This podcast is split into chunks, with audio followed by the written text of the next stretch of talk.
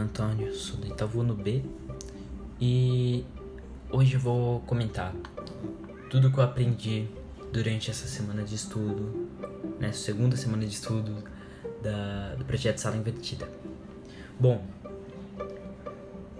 já comecei estudando por verdades universais e durante todas as minhas pesquisas dessa semana eu aprendi que verdades universais é algo que não precisa ser comprovado, contestado, pois é algo óbvio e que todo mundo sabe o que é e todo mundo é, tem conhecimento disso.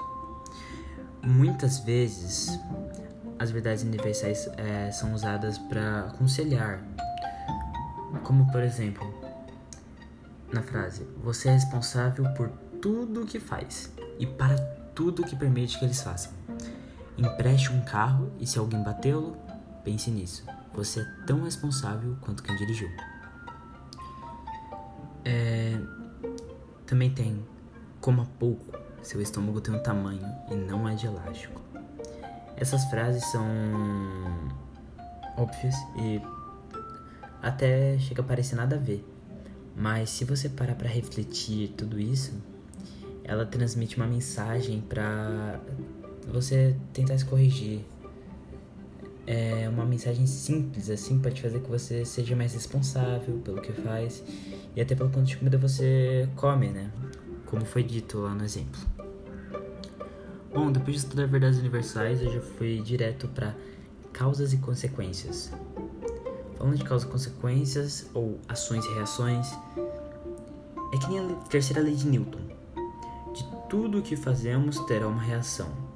E essa reação, né, nem sempre pode ser tão grande, é, ou nem sempre pode ser também na hora.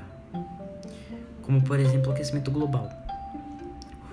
O ser humano, o homem, já vem desmatando, colocando fogo nas matas, jogando lixo onde não deve, poluindo a natureza. Isso ele já faz há muito tempo, a gente já faz há muito tempo esse tipo de coisa.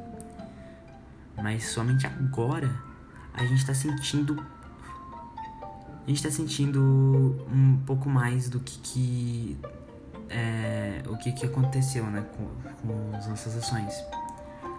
Ela tá vendo como uma consequência pra gente. E provavelmente, se a gente continuar nesse modo, no futuro iremos sentir muito mais que isso. Também podemos citar o seguinte exemplo. É, Tipo, pessoas que têm cáries no dente, quer dizer que não escova o dente regularmente. Não escova com as recomendações de dentista, não vai ao dentista. Já uma pessoa que escova sempre seus dentes, faz tudo certinho, direitinho, é, segue as recomendações de dentistas, é, fazem tudo certo, vai ter como uma reação um dente limpo, saudável, não, uma boa saúde. É uma boa saúde. Depois de estudar sobre causa e consequências, eu fui direto também para ironia. Ironia. Ironia nada mais que o uso de palavras com um sentido diferente ou oposto do significado mais comum. É uma figura de linguagem que faz uma contradição bem humorada ao que se quer dizer. Tipo, posso citar a seguinte frase: Eu fico feliz quando ela não atende minhas ligações.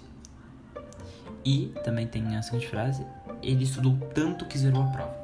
Isso é uma ironia. Tipo, na primeira frase, a pessoa queria dizer que não ficou satisfeito da pessoa não ter atendido a ligação.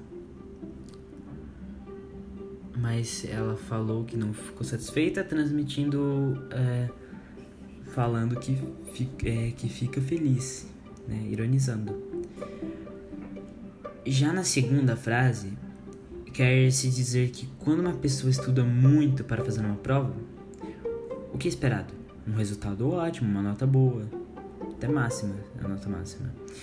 E, e como o menino tirou zero, com certeza não houve muito esforço, é muito muito estudo da parte dele.